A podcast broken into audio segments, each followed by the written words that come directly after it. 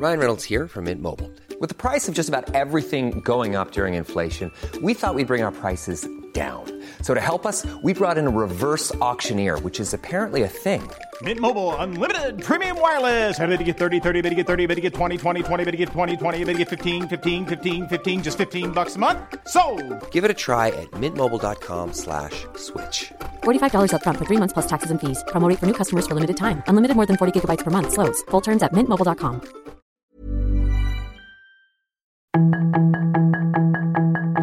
Tarde a tarde, lo que necesitas saber de forma ligera con un tono accesible. Solórzano, el referente informativo.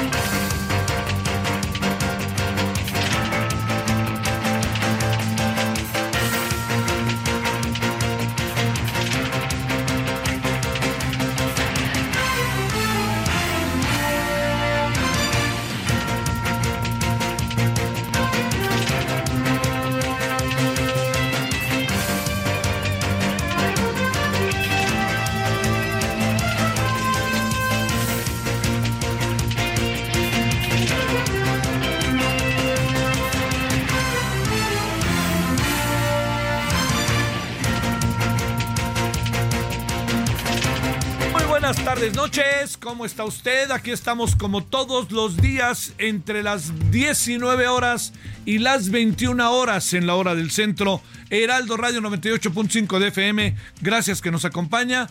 Eh, referente de la tarde-noche, deseando que haya tenido un buen jueves, un buen, perdón, échate ganas, un buen miércoles hasta ahora y que sea todavía mejor para lo que falta por él. Bueno, eh, este, mire, eh, hay, hay, hay un asunto como para reflexionar. Mire, vienen una gran cantidad, viene una elección con una gran cantidad de cargos en disputa.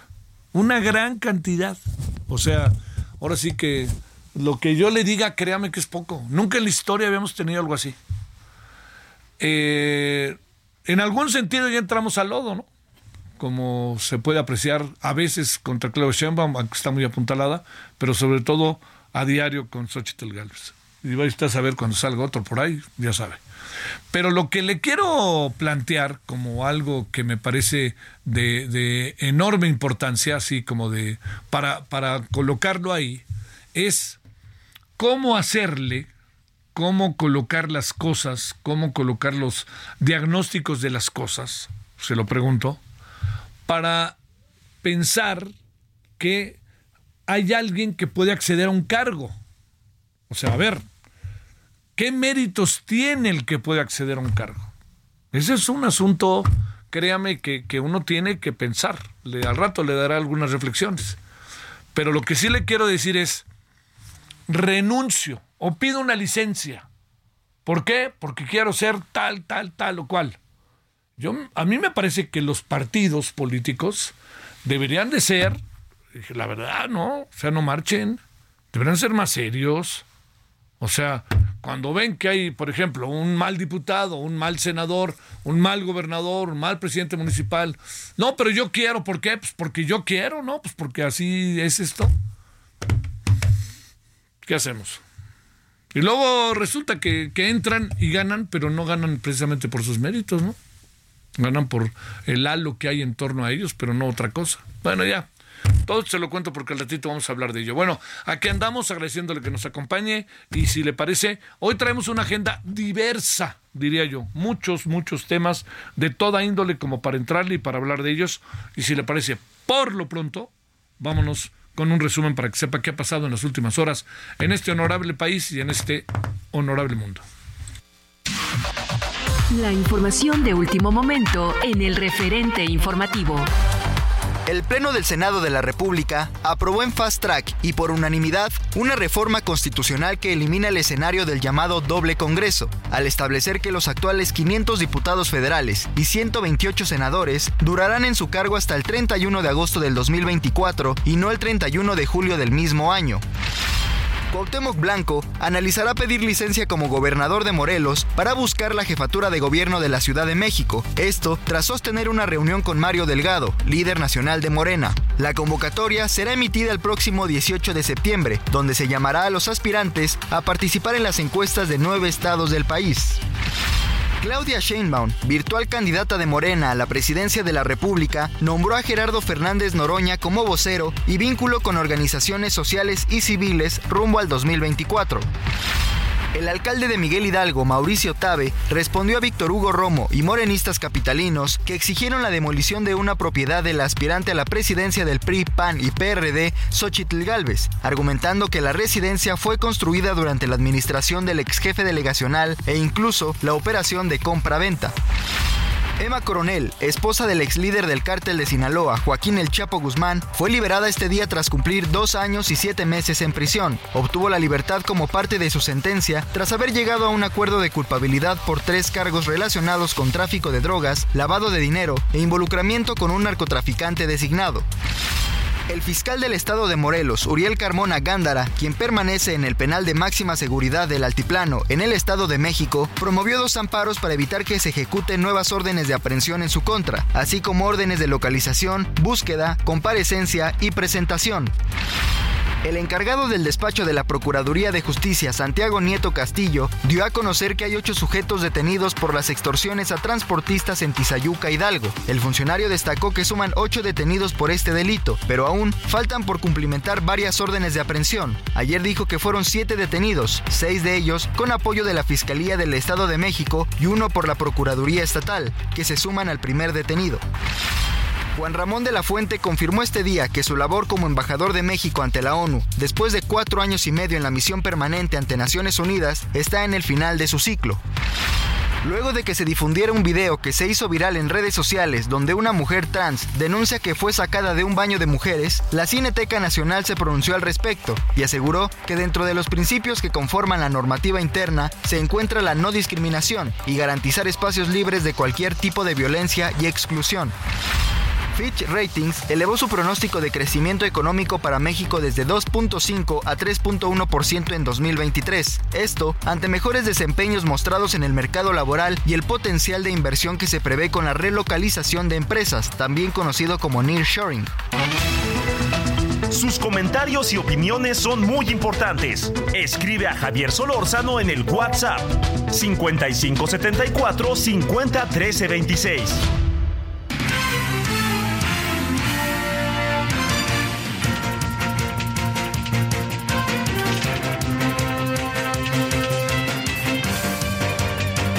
amigos, gracias. Este el resumen. Sabe usted lo que ha pasado en las últimas horas.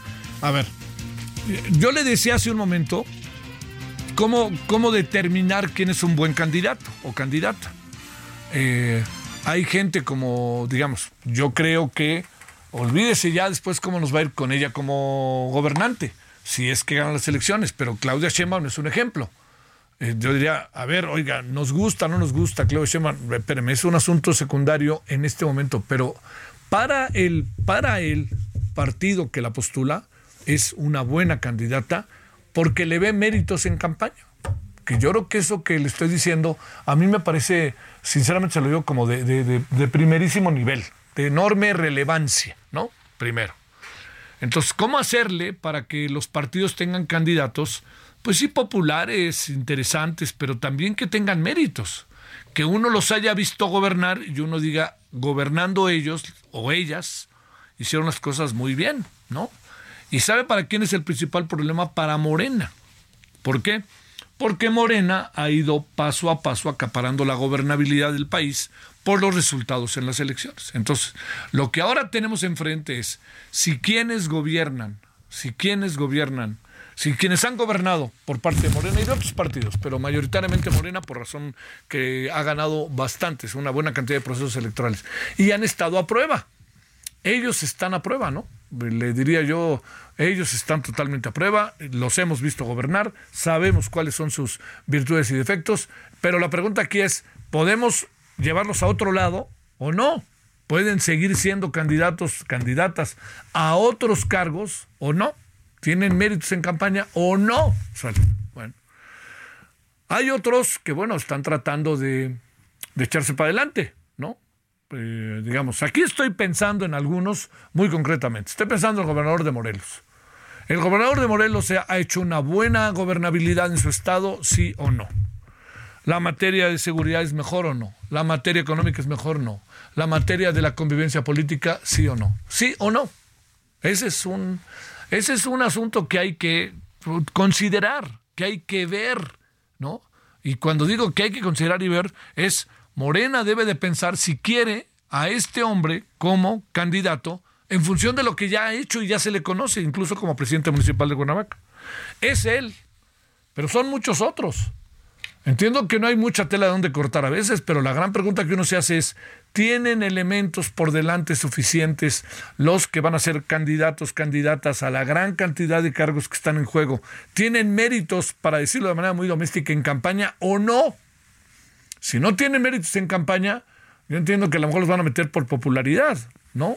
Y la popularidad les da votos, la popularidad puede dar incluso que entre la gente encuentren que los candidatos, candidatas son buenos a pesar de que lo que se sabe y lo que se ha visto de ellos y pueden ganar. Pero el problema está en la gobernabilidad y en las capacidades de quienes gobiernan.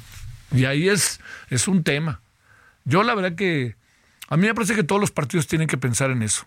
Tienen que pensar. Y hay muchos casos en todos los partidos.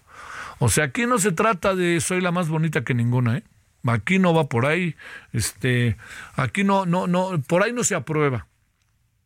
Si quieren hacer un país diferente. Si quieren hacer lo que han venido haciendo, pues pongan a los que a, a los que tienen más popularidad, que no significa más capacidad. Pero yo insisto, hay gobernadores, hablo de Cuauhtémoc, hablo de otros, ¿no? Le puedo mencionar otros, por ejemplo, a mí me parece que el caso muy concreto de Omar García Harfuch, más allá de todo lo que se diga de ello, la Ciudad de México se ve por momentos bajo equilibrios distintos en materia de seguridad. Entonces cuando dicen, bueno, el tipo se va para allá, pues uno dice, pues sí, tiene la lógica, ¿no? De alguien que ha hecho bien las cosas y que, etcétera, ¿no? Eh, y yo diría que esto cabe para todos. Cabe para el PRI, cabe para el PAN. A ver, regresemos al asunto del Frente Amplio. O sea, nos sorprende que esté Xochitl donde está. Pero Xochitl, a seis meses, uno imaginaba que podía pelear la Ciudad de México con méritos. Hace dos o tres nos dimos cuenta que diferentes coyunturas la colocaron en una muy buena posición. Y cuando se dio el proceso, cuando los ciudadanos, los partidos, que incluso la están convocando, la ciudadanía, las organizaciones sociales, la vieron, dijeron, más allá de que no nos guste este el gobierno o que quieramos ponerle a alguien enfrente a Claudia Sheinbaum o que quiera, Xochitl es personaje, tiene méritos, méritos en campaña. Entonces, ahora que vienen las grandes definiciones, yo le diría, es muy importante ver cómo han hecho las cosas. Si las han hecho bien, hay que empujarlos y que en un en buena lid este veamos quién quién gana no este en encuestas o en, primarias o lo que cada partido decida. Y yo por eso le planteo eh, tenemos eh, elementos para valorar a muchos de los candidatos. Bueno si todos creen tener el derecho de ser pues están en su derecho. Pero yo espero que los partidos y la ciudadanía seamos conscientes de eso ¿no? ¿Nos conviene alguien con ciertas características o no? ¿Nos conviene él o ella con ciertas características o no? Pues yo soy de la idea de que hay que pensársela, hay que pensársela y, que los partidos hagan bien su tarea, por favor, no, no anden dejando pasar la primera, ¿no? Y así ya va, va pasando y ya, ay sí, ya, no, no, no, hay que, en esto hay que ser serios, lo voy a decir por qué, porque tantos cargos que vienen, los partidos van medio a, enloquecer y están dispuestos a poner a cualquiera con tal de ganar. Y por ahí no va, por ahí no va. Bueno, segundo asunto que le quiero plantear. eh, en lo que yo llamo el lodo. A ver, ¿por qué el lodo? Yo creo que lo que le están haciendo a Xochitl Galvez les puede salir, lo barato sale caro. Y les puede salir que coloquen a Xochitl al final como víctima, ¿eh? Y ya sabe que esta es una sociedad singular. Las sociedades son muy singulares. Así nosotros, de repente cuando vemos que atacan y atacan a la gente, acaba uno teniendo cierta condescendencia con los que son atacados. Entonces, tantos ataques a Xochitl, incluso viniendo del presidente, me parece que, bueno, es algo de, de lo que lo tiene en una posición favorable. Mucho tuvo que ver todo eso para que ella fuera la candidata. Entonces, cuando el presidente hoy la saca, viendo cómo, cómo le pega la piñata del PRI, pues híjole, señor presidente, con todo respeto. Si quiere le sacamos 30 o 40 videos de usted que han sido, dijo una cosa y hizo totalmente otra. ¿No? Entonces, ahí simplemente con los militares es una. Pero no solamente son los militares, ¿no? Hay de aquel que una obra, este, se, las obras deben de costar lo que dicen y eso no va a pasar en mi gobierno porque es corrupción. Pues bueno, simplemente el tren Maya ya cuesta el doble de lo que originalmente va a costar. O sea, entonces, si se trata de, meternos en esos terrenos, pues todos somos, traemos ahí a nuestras espaldas, ahora sí que un oso, ¿no? Como luego decíamos en el fútbol, quítate el oso de la espalda, ¿no? Porque, porque uno anda lento corriendo, ¿no? Entonces, todo esto es como para meterlo en las consideraciones. Consideraciones, permítame decirlo, de enorme importancia, de enorme relevancia. Entonces, si van con Xochitl a atacarla, y de repente un cuate que fue delegado, que fue seis años, fue reelecto delegado, pasa el tiempo y siete años después se le ocurre mandarle un mandarriazo a la señora Xochitl, pues tiene su cama, tiene su cuarto. Bueno, no su cama, ¿no? Pero tiene su, tiene su casa. Tírenla, ¿no? A ver, pues atrévanse a tirarla. Pero no solamente se atrévanse, es lo que sucede con la privacidad de Xochitl la cual ya dieron a conocer dónde vive, ya hasta pusieron dónde duerme. Oiga, como está el ambiente, cualquiera puede irse a parar ahí enfrente a protestar. Están en su derecho, pero yo le diría, la familia es otra cosa, ¿no? Aprendamos a respetarnos. Pero si la familia es partícipe de hechos de corrupción, pues entonces, ¿qué esperamos que no atacamos? El problema, espero que se entienda. Entonces, todo esto se convierte en que el lodazal ahí viene Está ahí el lodazal entre nosotros. Y está feo. Y va a oler feo. Hace algunos años, varios ya, un entrañable personaje que es el ingeniero Cuauhtémoc Cárdenas, resulta que este, era candidato a la presidencia. Y entonces, en un noticiario de televisión muy famoso del canal de las estrellas, de repente el personaje que entrevistaba, el conductor del noticiario, que ahora es democrático, a la distancia, en paz descanse, pues resulta que, así le digo, estábamos en, eso, cuando de repente aparecieron personajes cercanos, presuntamente, al ingeniero Cuauhtémoc Cárdenas, que eran medios hermanos, que no sé qué. ¿Qué. ¿De qué se trataba? De desacreditarlo. ¿Qué tanto este proceso de desacreditación trasciende entre los votantes, entre los ciudadanos. ¿Qué tanto que un exdelegado que de repente aparezca para hacerle el favor al presidente diga, le invito a debatir? Pues, yo debatir con ese cuate si yo fuera Xochitl Gálvez no vine ahora sí que ni a la esquina. Pero bueno, ese es el asunto. El tema, el tema, como se lo estoy contando, es que ese tema es un asunto que adquiere una dimensión que no sabemos de qué tamaño entre los votantes, los ciudadanos. Nos gusta ver las víctimas o no nos gusta ver las víctimas. Dicho de otra manera, ese lodazal que pasó con el ingeniero Cárdenas, ese lodazal que pasó con Cloutier, ese lodazal que ha pasado y pasado contra eh, Andrés Manuel López Obrador, que ha pasado y pasado, vamos a ver qué provoca el lodazal ahora, de qué tamaño es el lodazal y hasta dónde nos lleva este lodazal en el cual ya estamos. Porque, créame, no estoy aquí diciendo nada que no se sepa. ¿Usted cree que lo de Sal no va a alcanzar a Claudia Sheinbaum? Pues por supuesto que sí, hombre. Al rato la van a acusar que en tercero de primaria o en la, cuando estaba en la facultad de ciencias, resulta que se robó el pizarrón, el, el borrador, ¿no? El, el GIS. Pues, si quiere inventar algo, se inventa. Y entonces lo que hay que hacer es tratar de dignificar a la política y dignificar las campañas.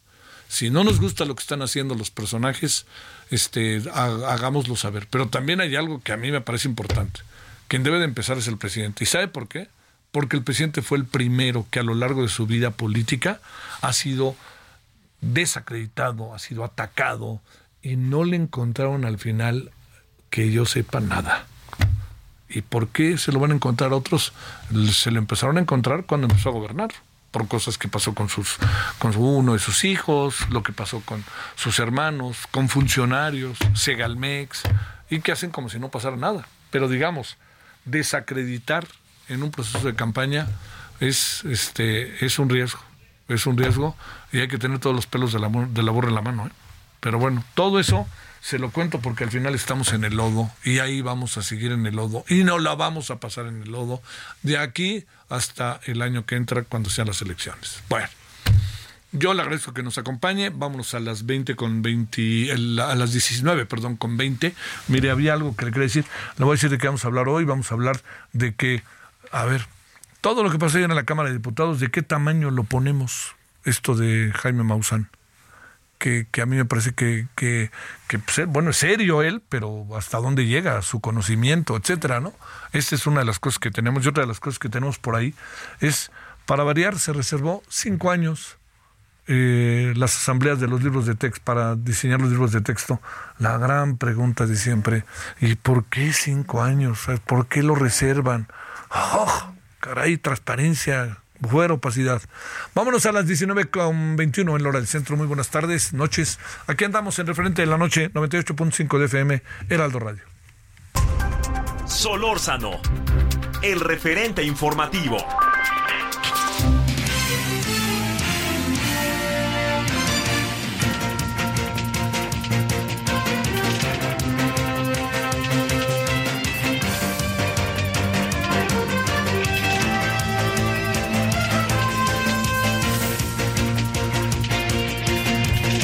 Bueno, aquí andamos de vuelta. Eh, vamos a hacer un breve recorrido por algunos estados del país para que usted sepa antes de irnos a la primera pausa, para que sepa usted cómo andan las cosas. Eh, ¿Sabe qué tema vamos a abordar en la noche que me parece que es significativo? Realmente qué pasa en Michoacán. ¿Sabe por qué se lo digo? Porque hoy el presidente hizo referencias a Michoacán muy concretas de que había en algún sentido se habían revertido en algún sentido las cosas. Y lo que pasa es que por lo menos a la vista no hay ningún indicador de eso. No lo alcanzo a ver. Vea usted lo que pasa en Tierra Caliente. Y créame, ya a estas alturas, eh, vivir en la gobernabilidad con una sistemática crítica al pasado ya no nos da mucha tela de dónde cortar ya no nos da ni para atrás ni para adelante, sí se lo digo, no, ya no es solo eso, ¿no? Uno sí sabe que las cosas quedaron y estaban muy mal en el país, uno sí sabe que hay muchas cosas que sucedieron que son brutales y uno sabe muy bien también que hay un proceso que no es tan fácil de transformación y que en muchas cosas la transformación no llega ni siquiera va encarrilada. Pero dicho lo cual, la gran pregunta que uno se hace es hasta dónde llegamos con todo este proceso, hasta dónde nos paramos y hasta dónde empezamos a asumir responsabilidades que tiene el nuevo gobierno. Digamos, uno ya llega a la ventanilla y en la ventanilla ya no están los de hace seis años o de doce años, están los que están ahora. Y estos que están ahora son los que tienen que darnos una respuesta. Bueno, de eso hablaremos en la noche. Eh, y también le decía que una de las cosas que ayer eh, estuvimos en la noche y que vamos al ratito a presentarle un audio, hablamos con un muy buen personaje que se llama Luis Omar Montoya. Él es del Sistema Nacional de Investigadores. ¿Sabe de qué hablamos? De esta amenaza, de esta, de esta amenaza de peso pluma, a peso pluma, el, el rapero, o este, ¿Y sabe por qué? Porque le apareció una amenaza muy lamentable, por supuesto, en Tijuana, de cuatro, en cuatro puntos de la ciudad de Tijuana pusieron carteles en donde lo amenazaban a peso pluma.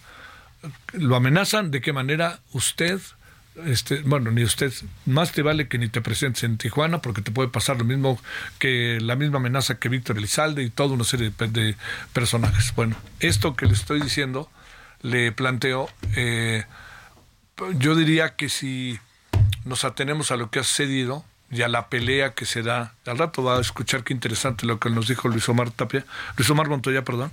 Este Luis Omar Tapia es el de, los deportes. Este lo que nos va lo que nos dijo ayer Luis Omar Montoya es créame verdaderamente interesante respecto a esto. Si usted me permite, yo diría, señor Peso Pluma, que nunca he escuchado una canción de usted, oiga, ni siquiera sé, sé más o menos quién es, pues por supuesto, usted es todo un fenómeno, pero sí le diría una cosa, señor, piénsele, piénsele, piénsele. Yo diría que si queremos evitar un problema, pues ya será, ya regresará usted a esa bella ciudad que es Tijuana. Pausa. El referente informativo regresa luego de una pausa.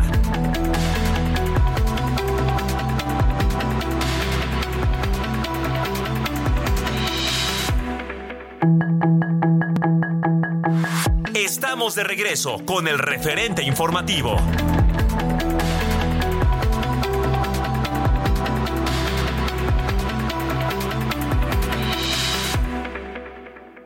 Hola amigos del referente informativo.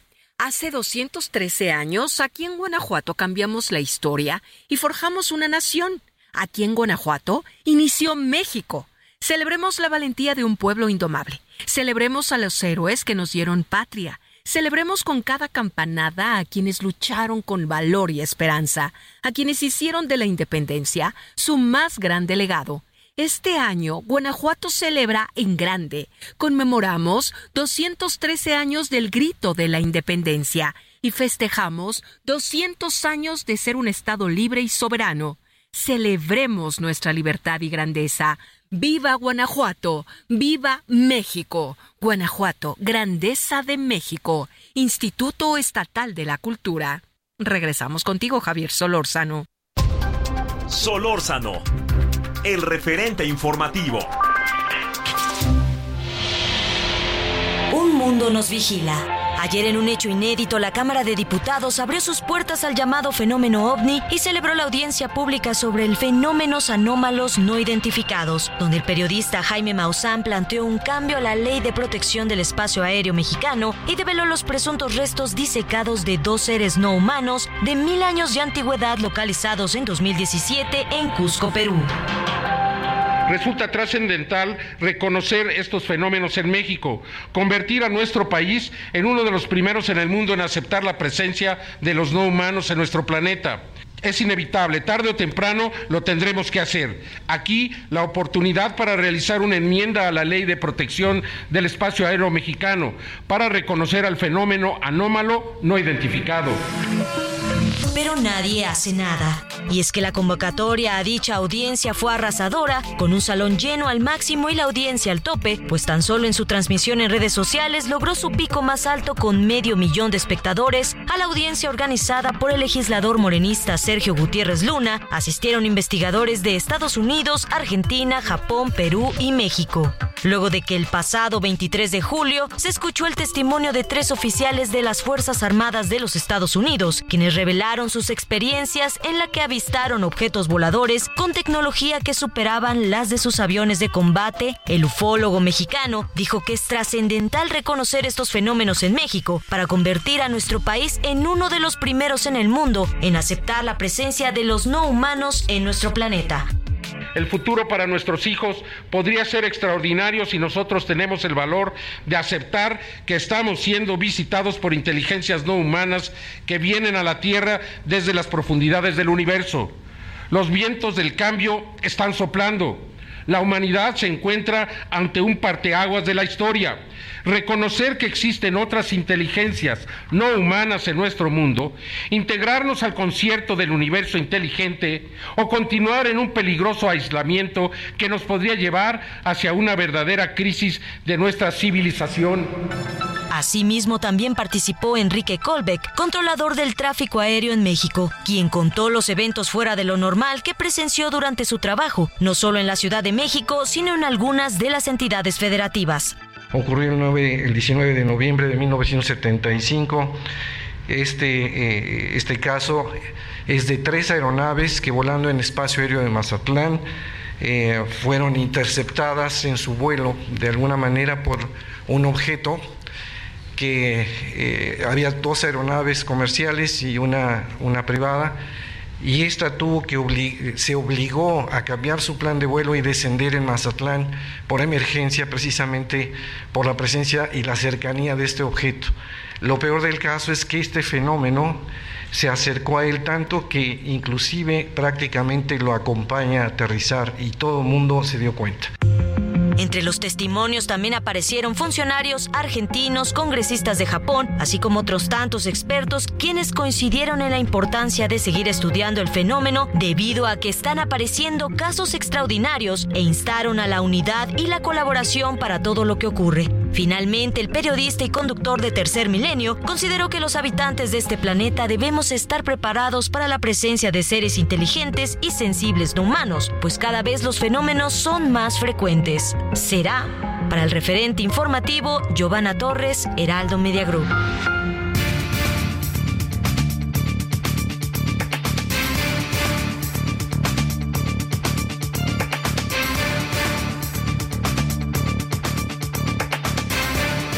Bueno, bueno, qué tema. Y yo le, le, aseguro, le digo, que para mí escuchar a la UNAM es lo que me da el equilibrio y la información de las cosas para escuchar a los científicos.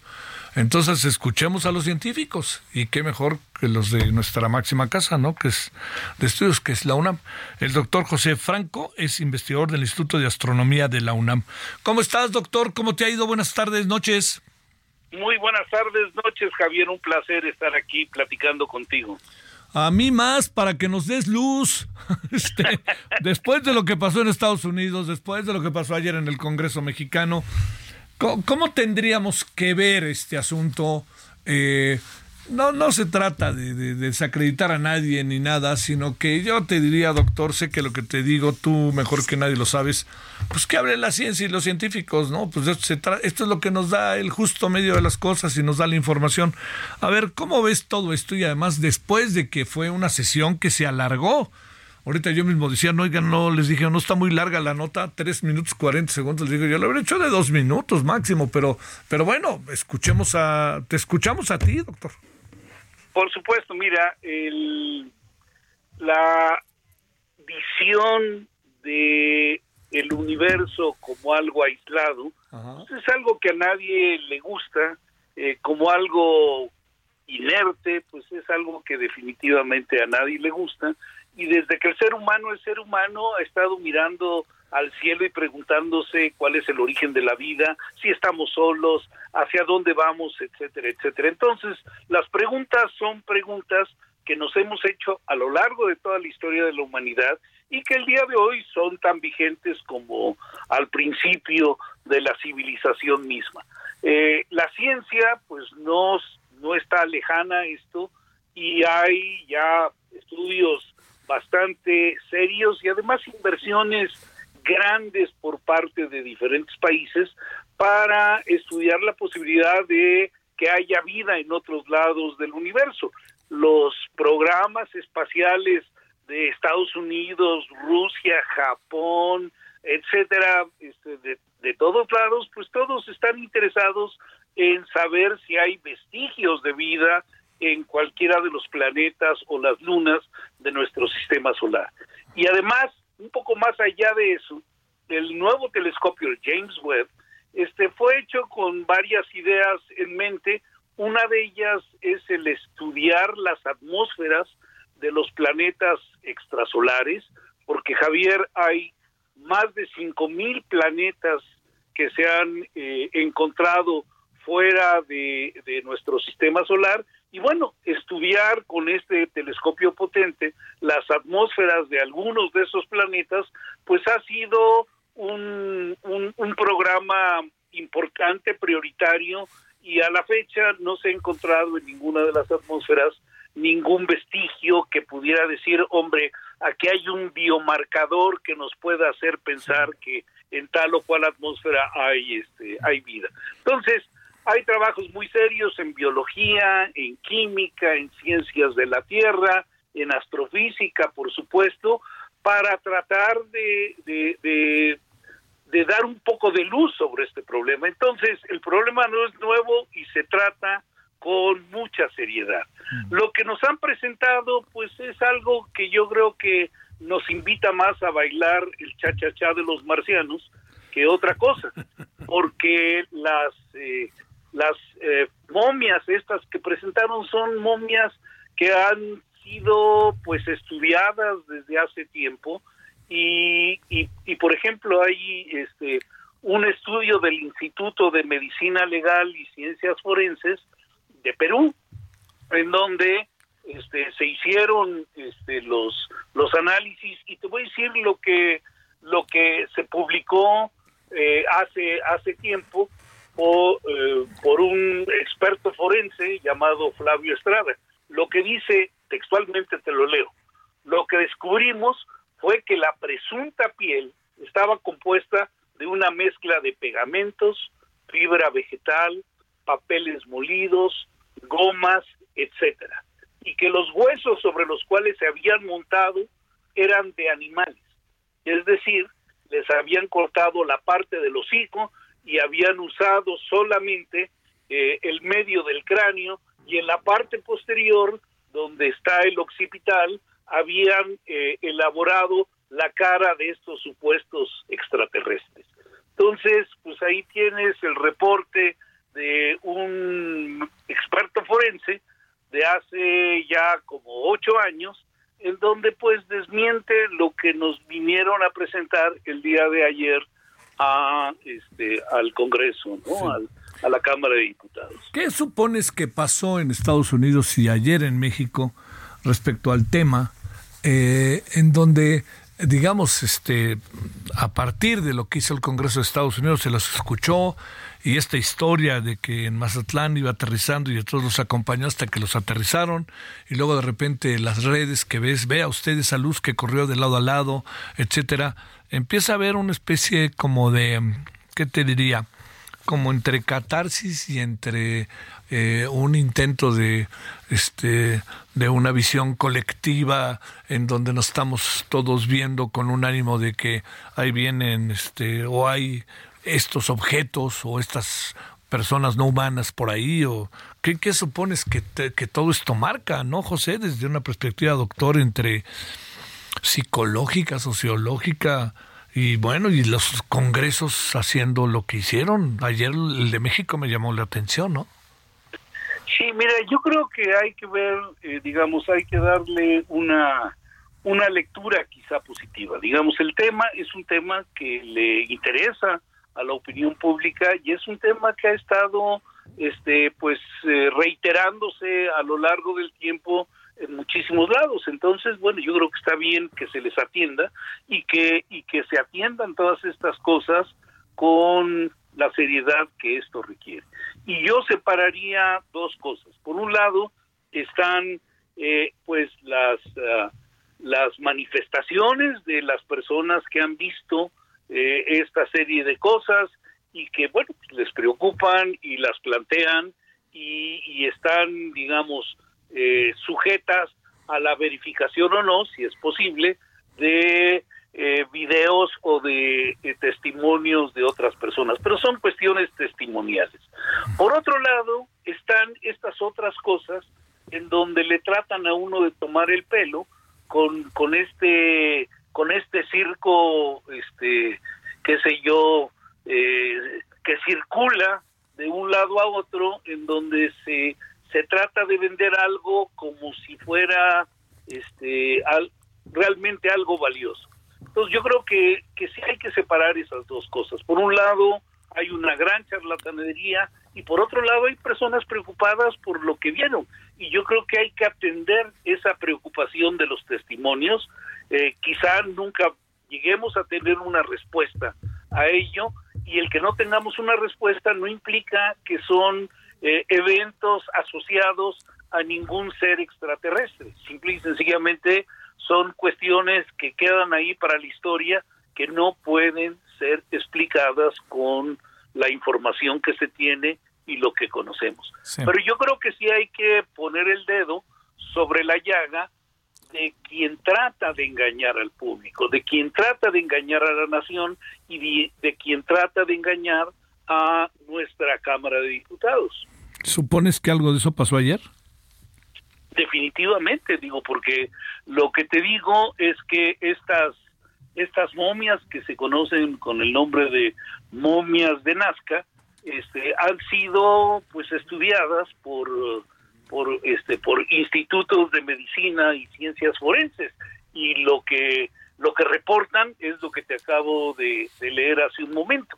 La, la UNAM recibió una petición en 2017, o sea, hay un laboratorio en la UNAM que se dedica al tratamiento de, de, objetos, de cualquier cosa, eh, si le mandas una muestra. Y se, se han dedicado a hacer este, tratamientos, por ejemplo, de objetos arqueológicos, que es lo, lo usual, este, y eh, ellos recibieron muestras de algo que pues este simple y sencillamente querían conocer la edad y, ellos respondieron a eso, no sabían, porque nada más recibieron las muestras, no sabían de qué se trataba. Entonces, el utilizar el nombre de la UNAM para avalar algo que obviamente está desacreditado por una institución seria en Perú, pues digo, a mí me parece que es una falta de ética, ¿no? Este, a ver, eh, son las ganas de querer creer. Ahora, también hay algo que, que, de repente incluso llegó a, ser todo un, José, toda una, bueno, todo el mundo empezó a empezar a tratar de contar historias ¿no? De lo que se supone había visto en la vida y entonces alguien dijo, sí, yo me acuerdo, pero nunca me hicieron caso, etcétera. Pero también este, la fiebre que atizó en el Congreso de los Estados Unidos a mí me llamó la atención porque aparecieron aparecieron hasta personas que dicen yo venía aterrizando y de repente lo vi y me subió y esas cosas. Híjole, ¿qué hacer con eso? Que también son... Híjole, se crea una psicosis, ¿no, José? ¿Qué, qué, cómo, pues ¿Cómo enfrentarla? ¿Cómo enfrentarla? Mira, son digo, ahí sí no sabría decirte, no soy psicólogo, pero me imagino que... No, pues sí, un poco de pues ayuda profesional. sí, tienes es, sí, un poco de ayuda profesional siempre es buena y debe de ser bienvenida, pero pero yo creo, digamos, yo yo partiría del supuesto de que los testimonios pues están hechos de buena fe y son eso, testimonios, testimonios orales en donde la gente dice haber visto y sentido cosas, lo cual, bueno, pues también se respeta, este, no hay manera de comprobarlo y bueno, se respeta.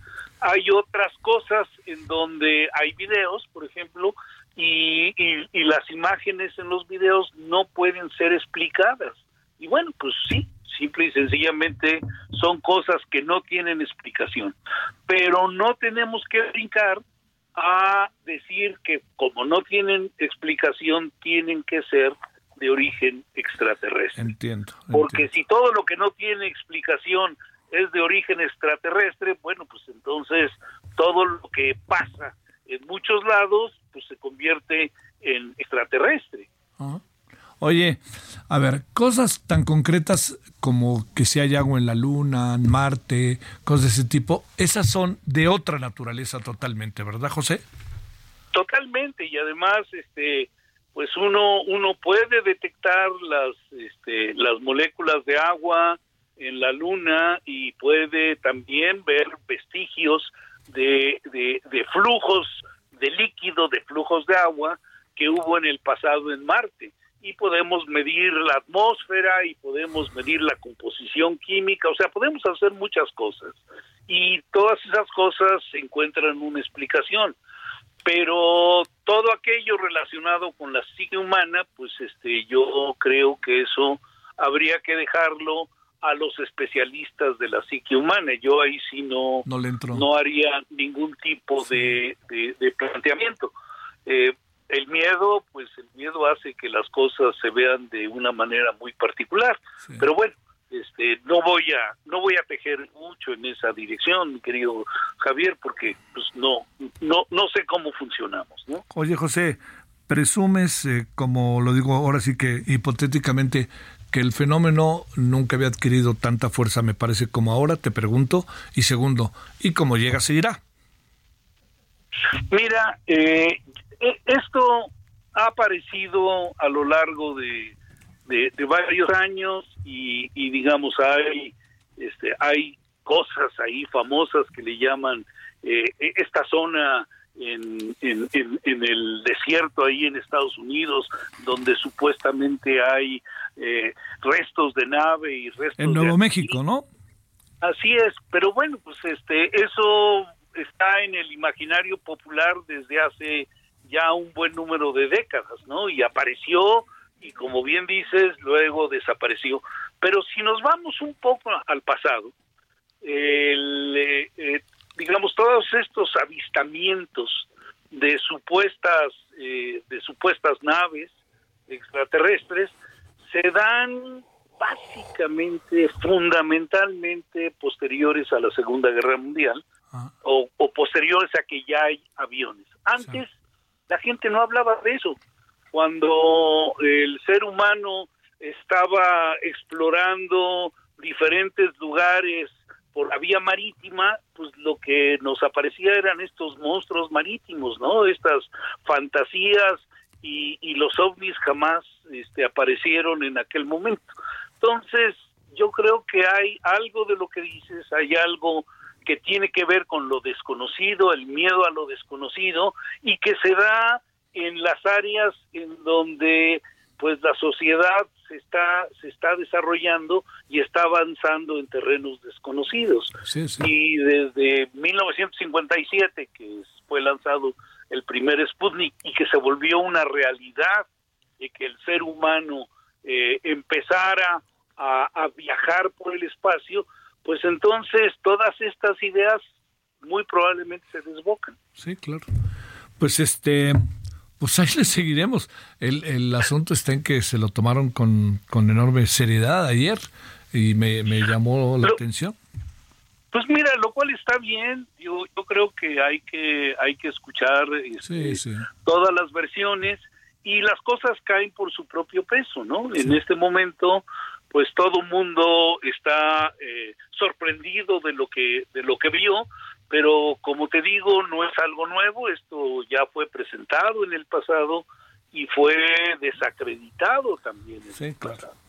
Entonces, pues simple y sencillamente hay que hay que tomarlo como es y, y, digamos esta apertura que vemos del del Congreso de la Unión para este tipo de cosas, pues sería estupendo verlo para muchas otras cosas.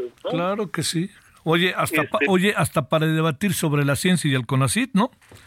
Por ejemplo, por ejemplo. Y, y bueno, digo, hace, hace poco también hubo pues todo un, un planteamiento que se hizo sobre los nuevos libros de texto. A mí me hubiera encantado que el Congreso lo hubiera tomado con seriedad y hubiera invitado a las personas que han puesto uh, o que han señalado una serie de problemas para atender los problemas que están en los libros de texto. En fin, pero pero bueno, este yo no voy a educar a los eh, a, los miembros del Congreso, pero sí creo que esto dio muestra de una apertura que esperamos que se dé en muchos otros planos. Este, ¿te lanzas para rector, doctor, o no? Ah, ¿verdad? Esa sí no te la esperaba. Ese es peor que un no humano, ¿verdad? no, pues, este, no, ya, yo, yo, yo ya no tengo la edad. Este, se, se, requiere más de 18 años para, para poder ser rector y yo soy todavía más joven. Bueno, te mando un gran saludo, doctor, y gracias por tu tiempo. ¿eh? que estés muy bien, Javier. Un placer charlar contigo. Siempre es el gusto mío, doctor. Gracias. Bueno, vámonos a las 10, a las eh, 19 horas con 53 minutos. Y es que ya sabes, está la, están echados para adelante allá en la UNAM. Oiga, bueno, mire, fíjese que le, le, ayer le comentaba yo en la noche. Vamos a presentar después de la pausa eh, parte de lo que nos dijo eh, Luis Omar Montoya. A ver, hace rato se lo decía, pero es que a mí me llamó mucho la atención y me parece como importante ponerlo en perspectiva.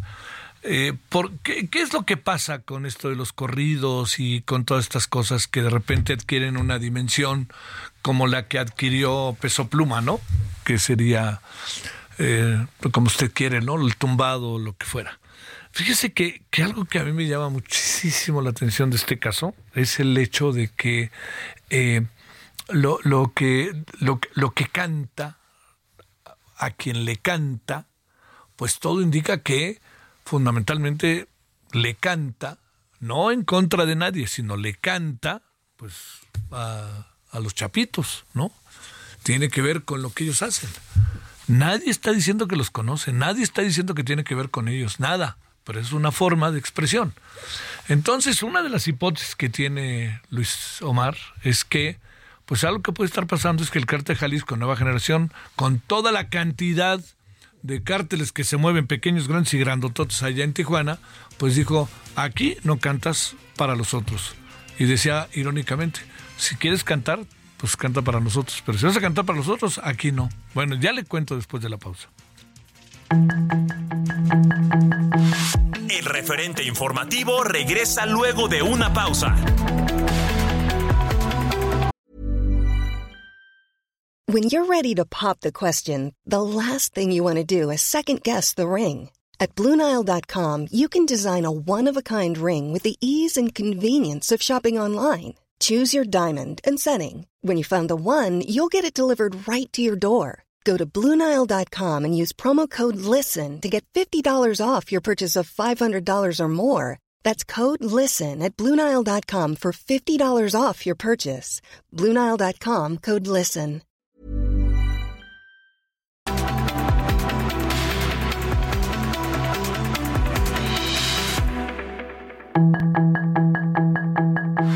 Estamos de regreso con el referente informativo.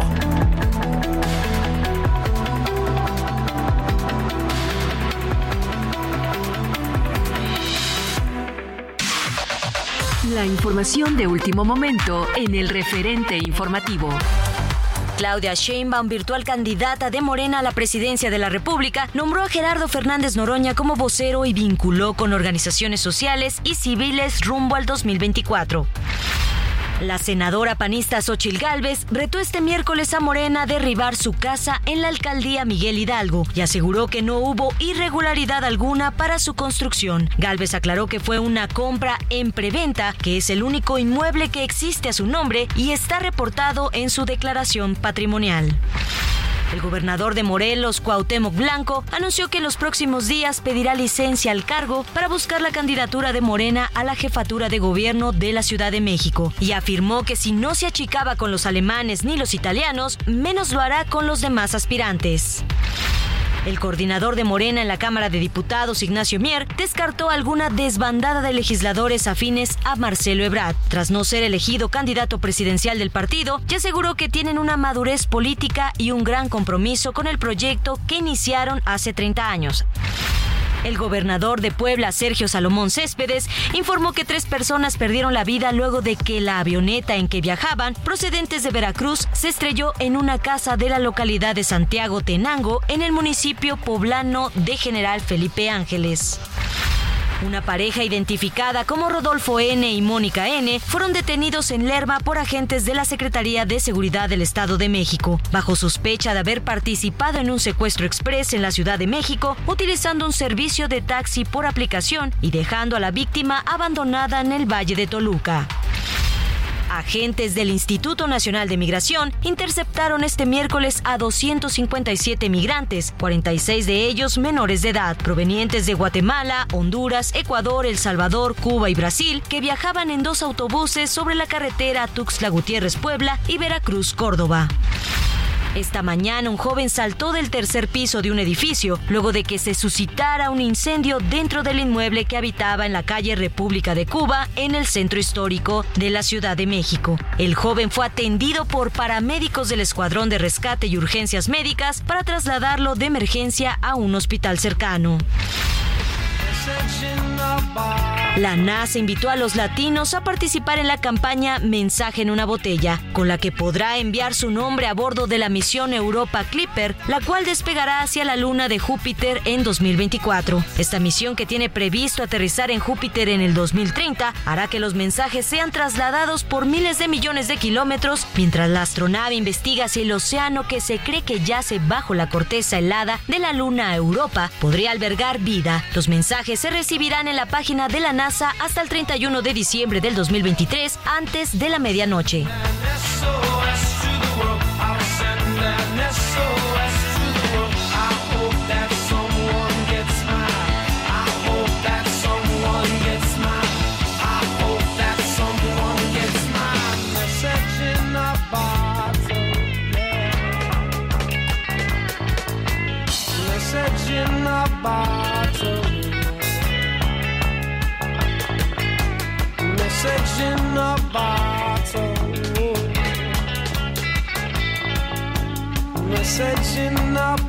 Bueno, aquí estamos con esto que es el mensaje en una botella. ¿Sabe por qué? Porque resulta, ni más ni menos, que es una iniciativa, mensaje Message in a Bottle, de una iniciativa por, de la NASA que está invitando a participar en la campaña con la que podrá enviar su nombre a bordo de la misión europea Clipper, la cual despegará hacia la Luna en, de Júpiter en 2024. La sonda espacial Clipper llegará a Júpiter en 2030. Uy, a ver si llegamos. A partir de ahí girará alrededor del planeta y hará una serie de sobrevuelos en el sexto satélite natural en orden creciente de distancia al gigante gaseoso. El objetivo principal es encontrar condiciones adecuadas de habitabilidad. En este sentido, los expertos auguran detectar vida microbiana. La misión llamada Mensaje en una botella va a recopilar todos los nombres que la autoridad espacial reciba antes de las 11.59 hora del este este 31 de diciembre. Pues láncese, ¿no? Por ahí aparece su nombre. Mm. Por ahí aparece su nombre. Ah, pues, digo, si le parece a usted. Eh, van a ser grabados en un microchip junto con el poema escrito titulado Elogio del Misterio, un problema para la astronave, según informó la agencia espacial. Bueno, por eso estamos en Message in a Bottle.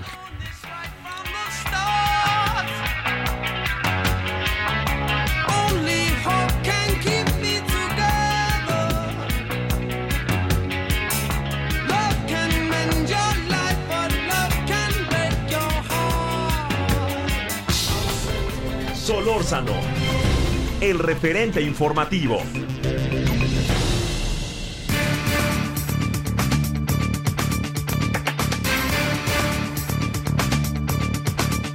Ah, Fíjese que eh, le cuento que a mí me parece que es una noticia muy importante, salvo que usted vea por ahí algún otro recoveco del asunto, ¿verdad? Este, yo le diría que, que, el, tema migratorio de repente está, eh, no, no- nos mete en unos terrenos verdaderamente, yo me atrevo a decir sin exagerar, brutales, ¿no? Eh, y además de repente no nos damos cuenta del tamaño de las cosas, por lo menos esa es mi, impresión. Eh, resulta que algo que pasó el día de hoy tiene que ver con que eh, las oficinas, los oficiales, rectifico, oficiales de la oficina de campo en San Diego de aduanas y protección financiera, el llamado CBP, anunciaron que a partir de las 6 de la mañana de mañana, 14 de septiembre, ojo con esto, es que es muy importante, el, del 14 de septiembre quedan suspendidas temporalmente las operaciones del crucero peatonal de Pedwest, ¿no? La suspensión por tiempo indefinido permitirá a la oficina de campo de CBP utilizar las instalaciones para asistir a la patrulla fronteriza en el procesamiento de los grandes números de no ciudadanos que han arribado a la zona cercana a las barreras en el área que es ahí la fronterita, ¿eh? el Imperial Beach. O sea, dicho de una de otra manera, de manera muy clara, es que van a cerrar indefinidamente porque ven tienen información de que se viene toda una migración numéricamente significativa e importante, los llamados no ciudadanos, que arriban a la zona cercana y que lo que están buscando a la que a los, a los que han arribado, pues es obviamente pasar. Entonces cierran la puerta este, para los pedestrians, para los, para la gente, y en eso estamos. ¿eh? Así yo le diría que es un tema por innumerables motivos importantes. Nos cierran, no la frontera, que quede claro, el paso peatonal del llamado Pedwest, ¿no? Pero por algo es, porque están llegue y llegue otra vez migraciones numéricamente muy significativas, importantes. Bueno, vámonos a las 20 horas con 8 minutos en la hora del centro. Le contábamos lo que platicamos ayer con Luis Omar Montoya, miembro del Sistema Nacional de Investigadores, sobre estas amenazas del cártel Jalisco Nueva Generación en carteles que pusieron en cuatro diferentes puntos de la de la ciudad de Tijuana, pero lo que me parece muy importante es que, que, que usted bueno, sepa que en Tijuana todo el mundo sabía de esto, porque se movió de una manera significativa, importante, eh, y le diría, cuando le digo esto es que eh, es para tomar en serio, ¿eh? ¿Y qué pasa en torno a todo esto? Bueno, escúchelo con lo que platicamos ayer con Luis Omar Montoya. Entonces ya hay antecedentes de esta situación en Tijuana. La pregunta es, ¿por qué en Tijuana recurrentemente hay amenazas de este grupo criminal contra, contra ciertos cantantes?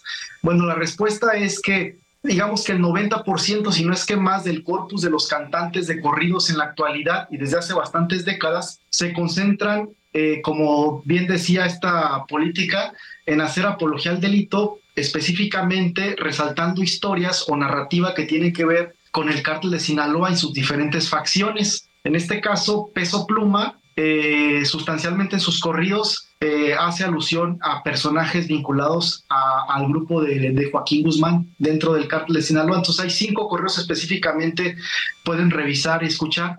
Eh, el primero se llama Siempre Pendientes, que es de hace un año, en donde abiertamente menciona las siglas JGL. Eh, el, el segundo es el Belicón, que también grabó hace un año con uno de, la dinastía Vega. Ahí ya no es, digamos que no es tan evidente, pero, pero hay ciertos elementos. Después hay otro que ya es más reciente, que se llama El Azul, que habla de la 701. Y si ustedes cruzan esa información con un corrido que está ahorita en boga, que canta justamente este cantante Panther Bélico, al mismo que amenazaron en Tijuana en febrero de este año, tiene un correo que se llama la, la 701, que hace alusión a una pistola, pues, que según la narrativa del corrido eh, está asociada con el líder del cártel de Sinaloa. Entonces, eh, uno va, digamos, trazando esas líneas y va, digamos, conectando estas microhistorias de los corridos. Y hay otros dos corridos que también son importantes en esta, digamos, narrativa, en este corpus. Uno se llama PRC y otro que es reciente del disco nuevo de Peso Pluma. El disco se llama Génesis y este correo se llama Rubicon, que hace alusión obviamente a, a- a una marca, a un estilo, un tipo de camioneta. Entonces, en estos cinco corridos, eh, que son, digamos, muy contundentes, se hace alusión al cártel de Sinaloa. Entonces, en general, los cantantes que van a Tijuana, eh, que narran historias que tienen que ver con el cártel de Sinaloa, pues terminan siendo amenazados. Eh, ¿Qué pasa con Tijuana? Bueno, Tijuana, como sabemos, es una ciudad frontera con Estados Unidos, eh, es, eh, digamos, el paso más transitado, etc., etc., pero además es una de las plazas más importantes en términos musicales y en términos de narcotráfico es una de las plazas más peleadas. Ahí están todos los cárteles. Entonces, eh, a lo que se refieren estos personajes es justamente a la narrativa de estos corridos. Ahora, en cuanto a la prohibición, porque este, digamos, este suceso despierta inevitablemente la discusión sobre la prohibición en la difusión del corrido. Tendríamos que remontarnos específicamente, Javier, a 1992. Mira, en mayo de 1992 ocurrieron dos hechos importantísimos. Eh, para entender el presente tenemos que ir al pasado. El 16 de mayo del 92 murió Charino Sánchez. Es la misma época que en la que muere Colosio, Luis Macíos. Es una época muy convulsa en México. Y el segundo suceso es- se da el 29 de mayo de 1992 en Culiacán también. Eh, dos coches bomba explotan en Culiacán. Eh, yo hice esa investigación de archivo allá en Culiacán, archivos históricos, y resulta que en la colonia de las Quintas y en, en Colinas de San Miguel explotaron dos coches bomba. Y después de las investigaciones, en aquel momento el gobernador de Sinaloa es La Bastida, Francisco La Bastida, es el final del sexenio. Y a nivel federal es el final del, sexenio de Carlos Eneas de Gortari. Entonces explotan dos coches bomba, investiga el gobierno y resulta que quien, quien detona estos coches es el cártel de Medellín en la época de Pablo Escobar.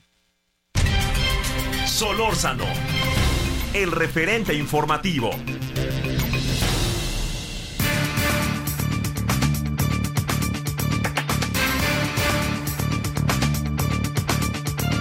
Vámonos a las 20 con 13 en la hora del centro. Eduardo Bakov, especialista en evaluación educativa, miembro del Sistema Nacional de Investigadores, presidente de Métrica Educativa. Querido Eduardo, con enorme gusto te saludo. ¿Cómo has estado? Javier, este, gracias por la entrevista. Pues muy bien, gozando ahora sí del clima de Ensenada, que está maravilloso. O sea, no hay, no hay, no hay vientos ni nada. Está, ¿qué, qué, cuántos habrá? ¿35 o qué? No, aquí ahorita debemos de andar como en unos 26 grados, yo creo. Mira nomás, y con la vista que tienes, nomás vivo en la envidia.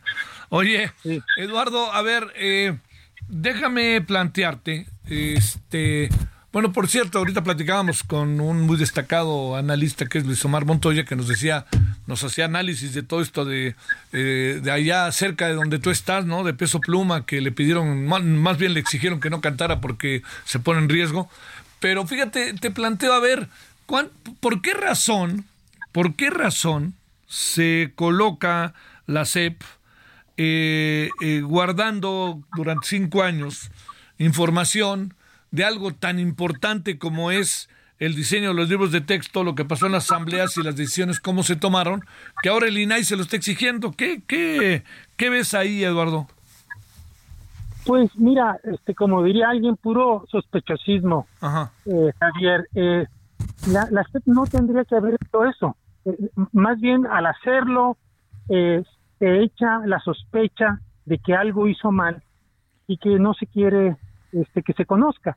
Yo, hasta donde yo sé, lo que hicieron fueron asambleas bastante dirigidas y, y no este, consultaron, no consultó la SEP ni a los estados ni a los distintos sectores de la sociedad involucrados en la educación. Entonces, digamos, ahí se debe de eh, pues notar, ¿verdad?, a quienes sí eh, eh, convocaron y, y sobre todo, y qué se dijo en esas este, asambleas, a qué se llegó, eh, con qué argumentos. Tú cuando tú ocultas algo por cinco años, pues simplemente este, lo que quieres es que no se sepa. Y afortunadamente ahora el INAI con los cuatro consejeros pueden tomar la decisión de solicitarle a la SEP pues que lo haga público y me parece excelente. Este, pero si tú me preguntas por qué se puso en esa condición la SEP, pues simplemente no te lo puedo yo no lo puedo explicar la mera verdad, pero sí puedo pensar en que no cumplió con lo que dice la ley. Y entonces al no cumplir con lo que dice la ley, pues no se expone a que alguien nuevamente lo vaya a digamos este que lo vaya a impugnar por esa razón. Utilicemos la famosa palabra de sospechosismo, mi querido Eduardo. ¿Qué supones que pueden estar ellos buscando eh, en, esta, en estas medidas que están tomando para que no se conozca públicamente el asunto? ¿Qué cosas pueden estar de por medio? Porque pues ahora sí que si quieres apelamos a la máxima del presidente, el que nada debe, nada teme, ¿no?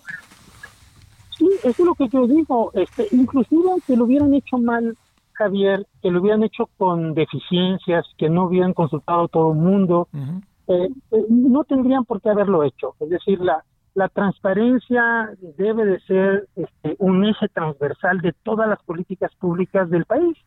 Y esta no era la gran excepción. Simplemente, este, pues se les antojó hacerlo a su manera, con poca participación de los este, de los ciudadanos, de los académicos y sobre todo de los estados, porque los estados debieron de haber sido consultados y debieron de haber aprobado en esas consultas. Si eso no sucedió, pues entonces sí cualquier este ciudadano puede impugnar que no se cumplió con la ley. Es lo único que yo puedo pensar, no no tengo otra eh, digamos otras razones o otros argumentos más que simplemente lo hicieron a su modo, a su manera, eh, sin observar la ley y pues es una forma de ocultarnos lo que hicieron mal, así lo pondría yo. ¿Qué tendrían no haber dejado que hacer? Porque entiendo que también tienen atribuciones que les da lo que están haciendo, etcétera. Pero ¿qué tendrían que no haber dejado de hacer? Te pregunto, Eduardo, en cuanto al método. Pues mira, este, dos cosas que fueron fundamentales que no hicieron, Javier. Una de ellos es que se debieron de haber eh, publicado los programas de estudio después de que se publicaron Claro. en agosto del mil- del 2022 eh, los planes de estudio. De ahí vienen los programas de estudio, pero también los programas de estudio debieron de haber sido consultados, igualito que los libros de texto. Eh, digamos, estás hablando de un eje central, eh, digamos, de la vida del país, que es la educación de los niños y niñas de- y de los adolescentes. Entonces, no lo hicieron eso. Y luego, este, tampoco hacen el los, las consultas sobre los libros de texto. Y yo, mi sospecha, y esta es sospecha porque no tengo todos los argumentos para poderlo, eh, digamos, este, decirlo contundentemente, es que primero hicieron los libros de texto. Primero hicieron los libros de texto y luego hicieron los, los, los programas de estudio. Por eso es que los programas hasta ahora se están dando a conocer. Unos cuantos, este, eh, digamos, un mes antes de que empezaran la clase. ¿Por qué hacen eso? Porque decidieron hacerlo para todos los grados, cosa que habían dicho en el 2022 que solamente lo iban a hacer para primero de preescolar, de primero de primaria y primero de secundaria. Entonces, se atrevieron a hacerlo todo junto, en lo oscuro, y pues digamos la forma eh, de poder de hacerlo pues es no no este hacerlo público es la única forma en que yo me puedo explicar por qué se meten en ese vericueto Híjole. Oye, este, ¿en qué, en qué puede acabar todo esto? ¿Qué, qué, qué es lo que piensas, eh? Pues mira, este, yo algún día te comentaba, yo, yo, yo soy muy pesimista en, en- en Sí. este sentido. Yo creo que finalmente el gobierno se va a imponer, porque los libros de texto, eh, digamos, ya se imprimieron y no se van a tirar a la basura y sería una locura hacerlo. ¿Qué van a poder hacer lo que está haciendo, por ejemplo, Chihuahua, este, que es este, hacer otros materiales eh, digamos, este, yo no sé si van a ser complementarios o, o van a ser los materiales y estos los van a utilizar como complemento. También sé que las escuelas privadas van a comprar los libros de texto de las este, empresas editoriales que normalmente este lo han hecho normalmente. Entonces pienso que, eh, digamos que ellos van a utilizar los libros de texto de manera secundaria y de manera primaria van a utilizar los libros de texto de las editoriales este, particulares o, pri- o de- privadas. ¿no? Eso es lo que yo creo que van a hacer. Luego, los profesores están muy, pero muy preocupados porque no saben cómo atender eh, los planes de estudio de los profesores y los libros de texto. ¿no? Y entonces, ¿qué es lo que van a hacer? Es lo que siempre han hecho este dar las clases como pueden, utilizar los materiales que tengan a su alcance y hacer una combinación y un collage de, digamos, de todo lo que tengan ellos y que puedan utilizar para no dejar a los niños, eh, digamos, sin, sin, sin atención. Entonces va a ser una revol, una revoltura, Híjole, sí, eso sí, es sí.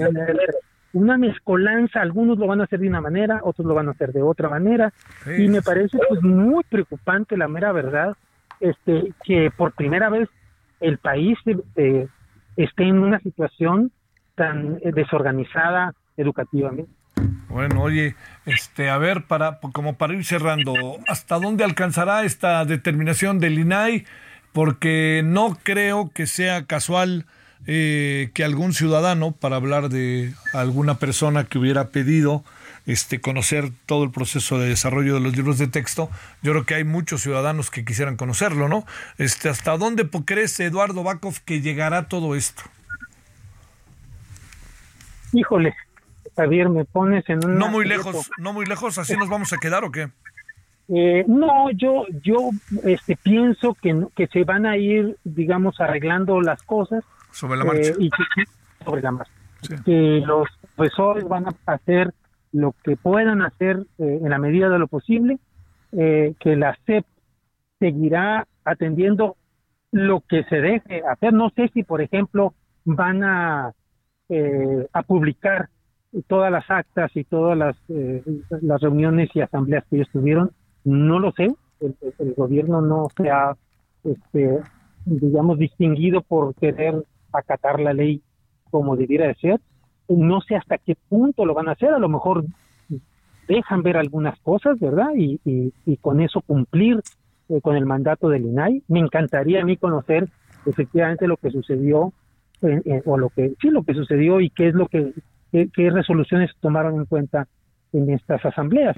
Yo a mi manera de ver hasta ahí es lo que pienso que va va A hasta pasar. lo- a- a donde yo puedo alcanzar es que no no no me atrevería a darte una eh, una opinión eh, de manera este seria no no lo sé sería especulativo lo que yo te puedo decir.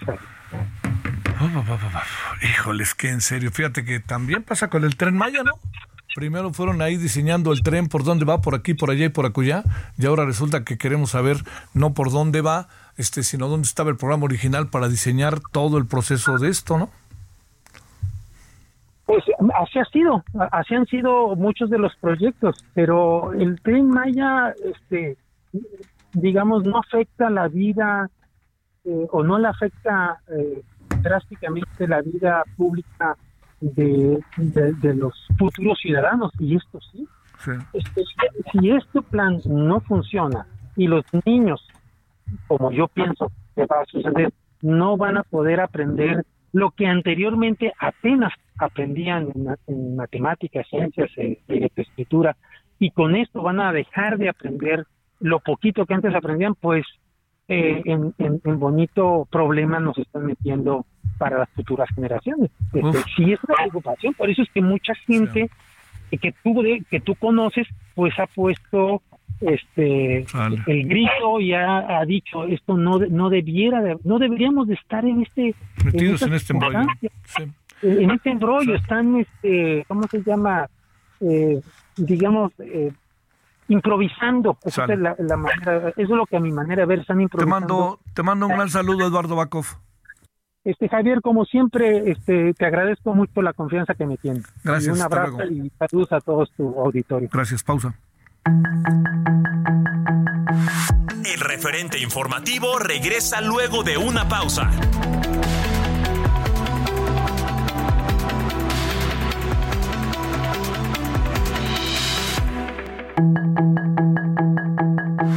Estamos de regreso con el referente informativo.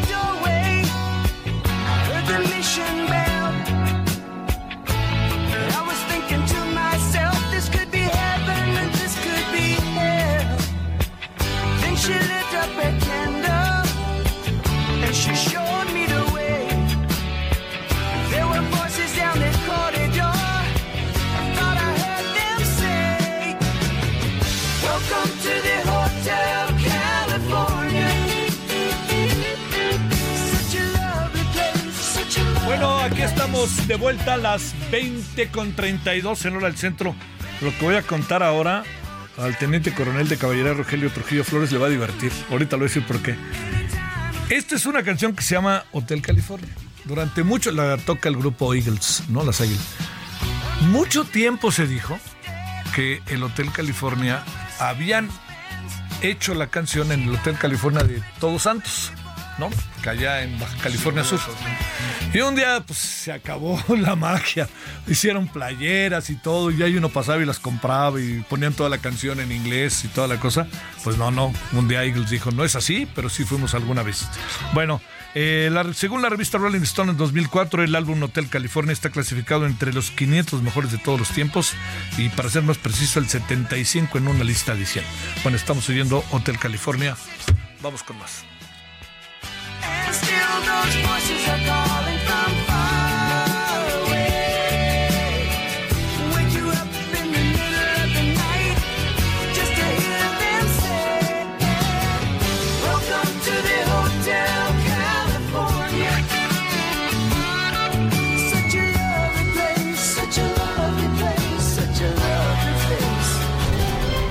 Solórzano, el referente informativo.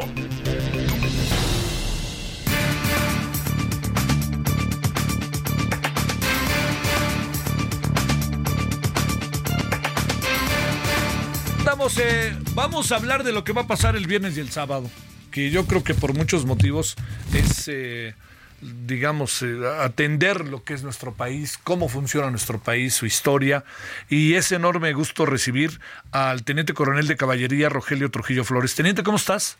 Muy bien. muy es un enorme gusto que estemos por aquí. Gracias. Claro, claro que sí, la fortuna de estar con usted en estos momentos y Gracias. nuevamente teniente. muchas gracias. Y también con la teniente meteoróloga Vanessa Esmeralda Ramírez Ubiarco. Teniente, ¿cómo está?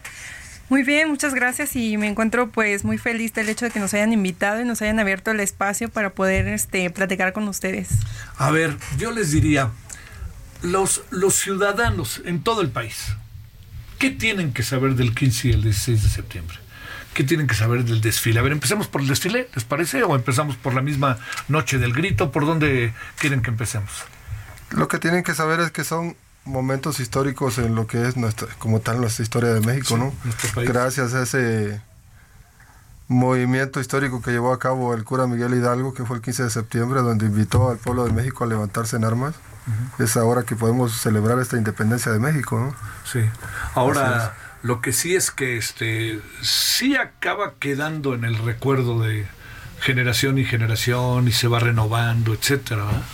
Sí, claro, este, es algo que no podemos dejar de lado y, y el Ejército Mexicano, la Secretaría de la Defensa Nacional, la Fuerza Aérea, Sí.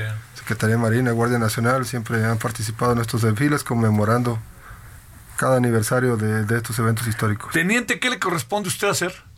En este caso vamos a participar, vamos a participar aquí como asesor de cabina, pero hemos estado participando en los desfiles, ya sea en las actividades secuestres o con el personal que desfila ya sea a pie o motorizado.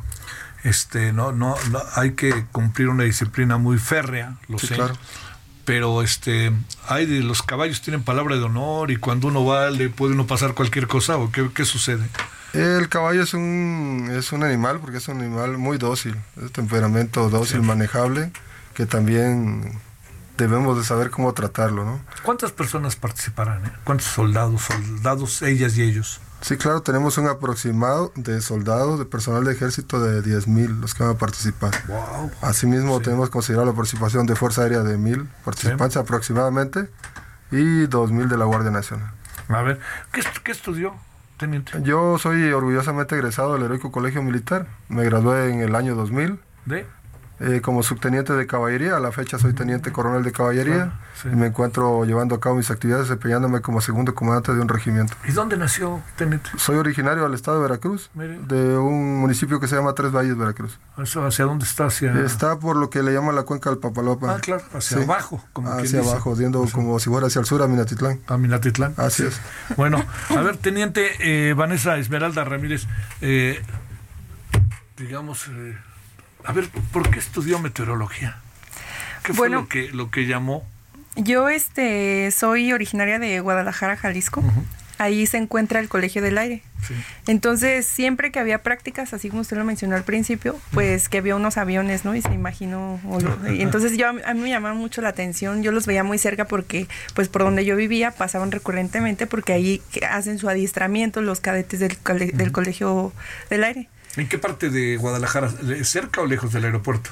Ah, un poco lejos, como Poco a unas lejos. dos horas. Pero Pero, estaba el Colegio del Aire El Colegio del Aire está, es la base aérea militar número 5 y ahí es donde se realizan las los adiestramientos de los cadetes, donde pues se ven las aeronaves más cerca. Yo vivía cerca del Colegio del Aire. Entonces es por eso que desde ahí me tomó el interés en ser parte de la Fuerza Aérea. Sí. Este, pero no necesariamente ser este parte de la Fuerza Aérea Civil, por decirlo, sino la Fuerza Aérea Militar. Sí, la Fuerza Aérea, eh, porque también tuve un poco de influencia de parte de mi familia, Ah. porque pues tengo familiares que están dentro de la Armada de México y también de lo que es este el ejército. Entonces ya faltaba alguien de la Fuerza Aérea y dije, bueno, eso voy a hacer yo. A ver, eh, ¿de familia también están los militares o no? No, no, soy el único de familia. caso único. Así es, yo este, cuando terminé el bachillerato, eh, desde el principio de la secundaria ya tenía el interés de entrar al colegio Allá militar. en Veracruz. Allá en Veracruz. En el mismo poblado donde usted nació. Así estaba. es, entonces al término de mi bachillerato, este, pues busqué, ¿Cómo? busqué participar para un plantel y afortunadamente, pues aquí estamos a la bueno, fecha. eso está muy bien. Sí. Y en su caso, ¿acabó la prepa en dónde? Sí, yo estudié la prepa en la Universidad de Guadalajara, ¿En o sea, la la UDG? UDG, la prepa UDG, y de ahí ingresé al Colegio del Aire y estudié una licenciatura de cuatro años. Me gradué igualmente como subteniente de Fuerza Aérea Meteoróloga. Y pues a la fecha ahorita soy teniente, ascendí el año pasado. Sí. Y pues continuamos en la carrera aquí, ascendiendo a los grados y progresando. Eso está bien. A ver, así como, como el teniente se metió a la... Él sabía desde secundaria quizá. ¿no? Desde primero de secundaria. Yo no voy a ser ni futbolista, ni nada de eso, ni abogado, ni nada. Voy a estar en... ¿Le pasó a usted igual? Sí, yo desde niña tenía la idea de que de ser militar, porque yo tenía pues un tío que era del ejército, era del heroico colegio militar, él egresó del heroico colegio militar y yo lo veía de chiquita y veía su uniforme y lo veía bien vestido y yo decía, "No, yo quiero ser igual que él." Claro. Y entonces, este, pues, se me abrió la oportunidad porque antes, pues, no había acceso a las mujeres, ¿no? A lo que era la, los colegios. Pero cuando yo entré, pues ya teníamos, nosotras ya se nos había dado la oportunidad de que entraran tan- mujeres tanto al Heroico Colegio Claro. Militar como al Colegio del Aire. Y dije, pues de aquí soy, ¿no? Y, Y, pero también es este para los dos, ¿no? Digo, para hablar ahorita del 15 y 16 de septiembre, pero es dejar la familia, es dejar muchas cosas, ¿no? Se toman decisiones fuertes de cualquier manera, ¿no? Sí, pues de hecho, a mí mi familia siempre me ha, me ha apoyado en mis decisiones y siempre ha estado conmigo y, y, pues para ellos es como un orgullo el hecho de verme Sí, pues, no. en la televisión o verme desfilando. Sí, claro. Entonces, para mí no es un sacrificio ni nada de eso, o sea, yo me siento muy feliz de estar aquí y pues estoy realizando mis, mis sueños, ¿no? Desde Sí. niña. Y en el colegio militar donde usted estudia, ¿es el que está en la carretera Cuernavaca? Así es, ya me ¿Qué tocó instalaciones? estudiar eh? ahí en el Heroico Colegio Militar. Yo-. ¿Serán conscientes ustedes de las instalaciones que tienen? Yo cuando voy digo, que pero qué cosa es esto, ¿no? La verdad que es un plantel, una Sí. institución muy completa. Sí. Muy completa. desde Y además con muy buenos maestros, ¿no? El área académica, el área deportiva. En mi caso, como oficial graduado de caballería, pues también tenemos caballerizas, podemos llevar a cabo lo que es la equitación, Sí. actividades ecuestres. La verdad que es un plantel muy completo y aprovechando que estamos ahorita hablando de él, pues invitar a los jóvenes eh, que están cursando el bachillerato y que próximamente están por terminar lo que Que se asomen. aprovechen, que, que Nunca- los nunca- militares están abiertos. ¿Nunca le dio por competir? En, en- en equitación, así como en- de esos niveles. Eh, allá teníamos competencias, pero también hay veces que debe uno de tener cierta estatura, cierto Claro, sí, peso para sí. un caballo.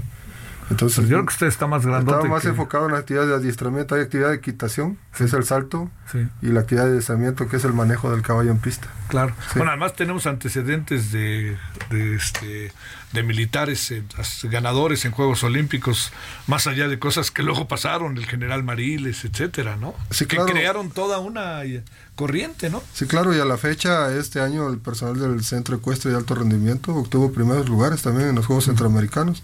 Ah, claro, Y, y ahorita claro. ya se están En preparando. San Salvador yo estaba ahí, por cierto, ahí estaba, claro que Eh, sí. Para que vea que no le Sí. estoy diciendo mentiras. ¿no? No, claro. Y ya se están preparando para participar en Panamericanos también. ¿Por qué estudiar meteorología? eh? Bueno, Es una cosa muy padre, desde, visto desde fuera, yo cuando veo a los meteorólogos lo que hacen, lo que dicen, ¿por qué estudiarlo? eh? Sí, la meteorología para mí es una, es una ciencia muy este, interesante porque te hace conocer la Tierra desde otro punto de vista, ¿no? Y aparte tienes, tiene tantas especialidades que muchos piensan, no, un meteorólogo nada más es dar el clima a ver si va a llover o no va a llover. Y no, realmente es una ciencia muy compleja. Yo me especialicé en meteorología aeronáutica, existe meteorología agrícola, meteorología, hidrometeorología, o sea, muchas especialidades. Pero en este caso, este, con lo que es la Fuerza Aérea, que es la, la, la carrera de meteorología aeronáutica que te ofrece el Colegio del Aire, cuando yo la conocí, me, me di cuenta de lo impresen- o sea, de todo lo que yo desconozco. Claro. Porque en cuanto más estudias, más te das cuenta que desconoces de todo. Y es muy interesante, es muy interesante. ¿Qué hace? ¿Qué, qué, qué es lo que usted hace? Bueno. Respecto al interior de las Fuerzas Armadas, ¿qué es lo que usted tiene que, de lo, cual, de lo cual está usted responsabilizado? Bueno, nosotros somos servicios de la Fuerza Aérea. Sí. Nuestro servicio con- este, conlleva el darle las condiciones meteorológicas a las aeronaves que van a hacer operaciones aéreas. ¿Para qué? Para que tengan un vuelo seguro o, seguri- o volar Sí. con seguridad. Entonces, existen en la Fuerza Aérea diferentes tipos de aeronaves, tanto las fijas como las rotativas, helicópteros. Los aviones tienen diferentes características. una- un helicóptero no va a volar a la misma altitud que vuela un, un, este, un Boeing, por ejemplo. Entonces las condiciones meteorológicas en los ni- diferentes niveles son, son, este, son diferentes. Entonces le afectan ciertos vientos al helicóptero que no le afectan al Boeing. Entonces todo eso nosotros lo, lo, lo estudiamos mediante termodiagramas, mediante imágenes de satélite y otras este, em, eh, otras este, cosas que tenemos de apoyo nosotros. Y es lo que les brindamos esa información a los a los pilotos para que ellos se den cuenta que hay arriba de ellos que no se ve. O Sí, sea pero pero sí. para que lo tengan en consideración si ah, sabe yo sí puedo volar con estos vientos. Sí sí vuelo. O sí sí la, la operación es factible y si ya no es que por ejemplo en los huracanes también tenemos mucho apoyo con lo que es el plan N3 junto con el ejército para cuestiones de a qué hora va a tocar tierra, este, qué, qué partes de, de la tierra van a poder ser No, este, pues es un inundaciones. trabajo que, nu- que nunca para. Sí, o sea, no te digo, no es, es muy amplio Sí. y, y apoyamos junto con el ejército, la Guardia Nacional, este, nos apoyamos en conjunto y lo, lo que es nuestra prioridad pues es la seguridad de la población. ¿Qué, qué te corresponde hacer el sábado? El sábado. Este sábado. Igual con motivo que- del desfile. Que decía yo, le, le decía al teniente que eh, oímos muchos aviones hoy. Que yo decía que no, que supongo que es parte de un. Están ensayando, están viendo por dónde irse, por dónde no ir, tomando en cuenta que se cierra el aeropuerto de Cabo Rabo, etcétera, ¿no? ¿Qué, qué te corresponde este sábado?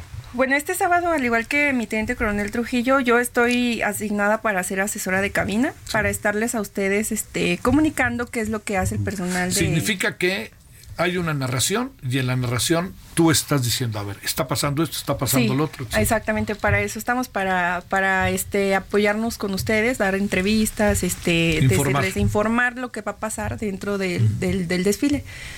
Eso es lo que me corresponde a mí. Y este es difícil, bueno, está muy claro lo que puede pasar el sábado, ¿no? Porque ya supongo que ya saben cuáles son las condiciones climatológicas. Dicen que va a llover, pero en la tarde, claro, ¿no? claro. Este, antes, el- la dirección del servicio meteorológico les da información a lo que es este el complan, el planeamiento del, del- de lo que son el, el desfile y se pide desde muchos se, se da seguimiento desde tiempo antes para que se sepa qué condiciones vamos a tener porque inclusive pues hay vuelos Claro. y entonces se tiene que Sí. estudiar toda esa parte y, y tener bien informado para que todo salga bien. ¿Entre qué hora y qué hora se tiene que cerrar el aeropuerto para que ustedes puedan tener un desfile en el caso de... Ahí se sabe más o menos entre qué hora y qué hora, 8 de la mañana, 9 de la mañana, ¿saben o no?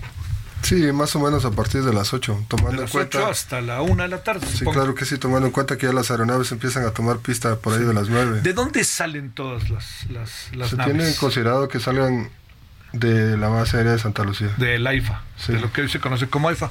Entonces salen y ahí empieza el ahí empieza el desfile, ¿no? Sí, y hay que tomar en cuenta, como me dice, que es- se cierra el aeropuerto internacional de la Ciudad de México por cuestiones de seguridad. Sí, claro. No es porque no sea factible Ahora, el vuelo. y también veo que hay paracaidistas. Eh, en esta ocasión no va a haber salto de paracaídas. ¿Y Eh, la razón?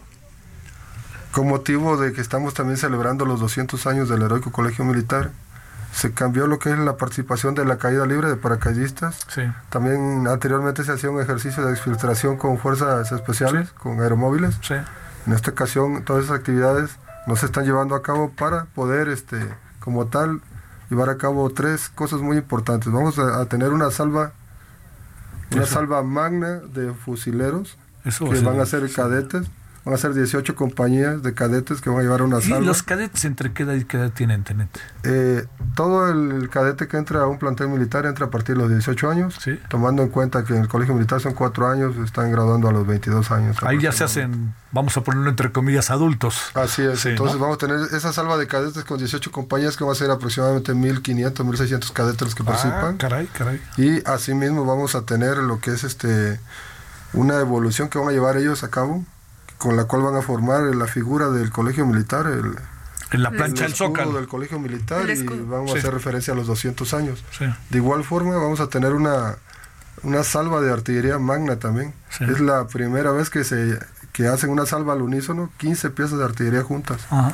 Entonces, Eso va a ser muy... ¿Desde dónde van a salir? ¿Desde el campo Marte o desde Todos, todos los contingentes salen del campo 1A, de aquí de Naucalpan. Ah, de Naucalpan. Sí. Ahora, ¿recorren qué parte de la, de la Avenida Reforma, Avenida Juárez? ¿Entran al Zócalo? Así es, desde Pino Suárez empieza lo que Sí. es el área de estacionamiento. Sí. Y ahí inicia como tal el desfile para entrar lo que es el, el Zócalo, Sí. la Plaza de la Constitución y todo el recorrido hacia Reforma.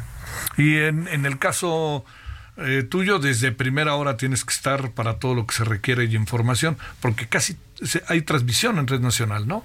Y Sí. más allá de México también, ¿no? Pues llegan por las redes, ¿no? Somos un equipo de varios asesores, de entre todos los grados, desde tenientes hasta jefes.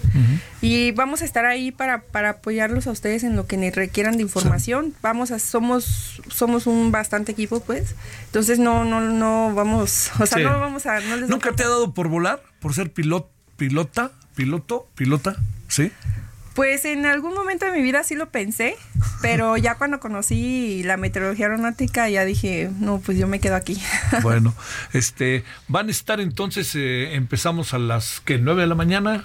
Más 10 o de la mañana. 10 de la mañana. como tal, como no, pero ustedes es se levantan diario a las 5 de la mañana, ¿no? De hecho, empieza lo que es el desplazamiento del personal a partir de las 3 de, mañana, de la mañana. 3 de la mañana empieza a moverse. Algunos ¿no? inician a hacer su movimiento a pie hasta llegar a lo que es la estación del metro Cuatro Caminos. Cuatro Caminos. De ahí hacia De Naucalpan. Cuatro Caminos, Así es.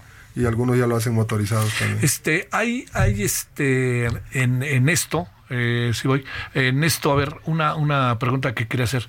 Hay, eh, eh, digamos, eh, va- eh, van a, va a haber algún tipo de exposición, como en otras ocasiones han puesto allí en la plancha del Zócalo, que incluso la, los niños, ¿no? Se acercaban y hacían todo ahí. ¿o No, no? la, no la habrá como tal en la Plaza de la Constitución, pero durante el recorrido del desfile se, se van a establecer cinco stands, Ah. en los cuales el- la Ahí puede la población, gente, la, sí. gente que se acerque y vea el desfile, podrá también tener una, una interacción con el personal que va a estar en esos stands, conocer un poco más del ejército, de la Fuerza Aérea, de la Guardia Nacional.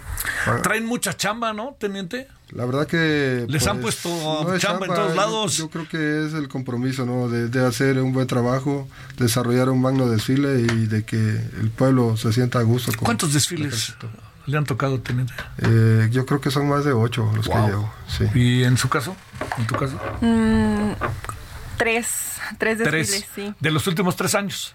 Ajá, de los últimos tres años. Se, se ponen nerviosos, pues sí, un poquito de adrenalina, ¿no? Más que otra cosa, ¿no? Siempre está la adrenalina, Sí, ¿no? De querer hacer las cosas ya, bien, de hacerlo con energía, demostrar la fibra, ¿no? Que tiene el soldado. ¿Dónde estás asentado tú, teniente? En- en- estás en Baja California, ¿no? Así Sur. es, actualmente me encuentro desempeñando mis actividades como segundo comandante del 17 Regimiento, Ciudad Constitución, Baja California Sur. Este, ¿Esto significa, el, el centro es La Paz o no necesariamente? La Paz es la capital de Sí. Baja California Sur.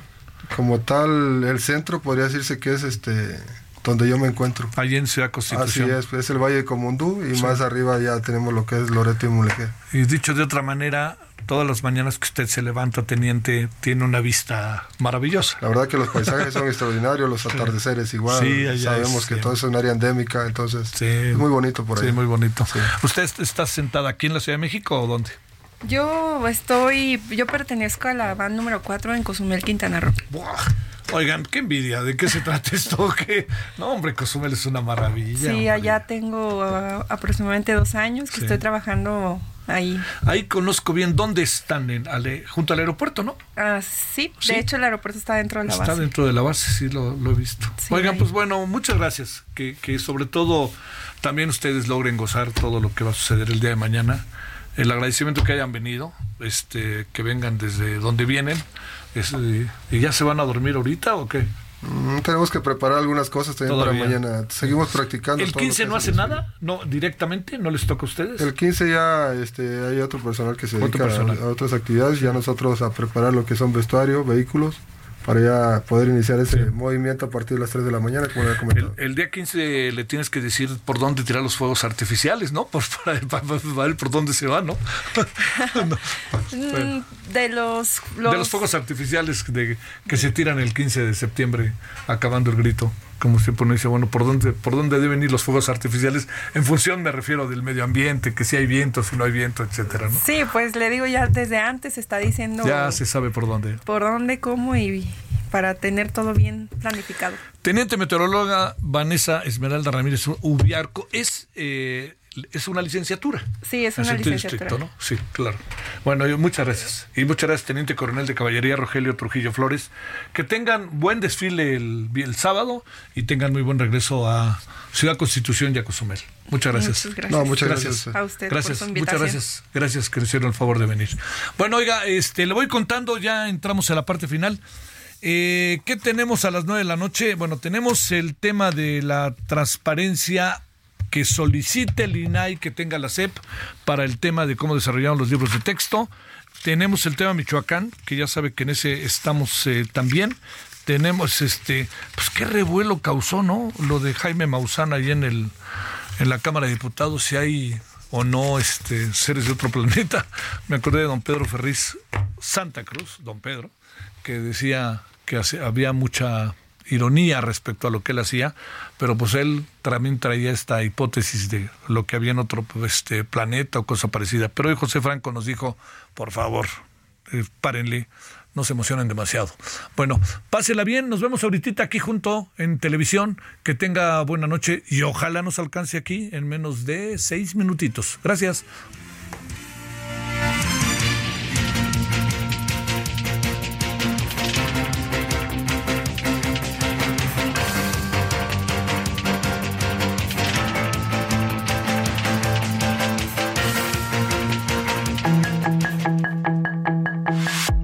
Hasta aquí Solórzano, el referente informativo.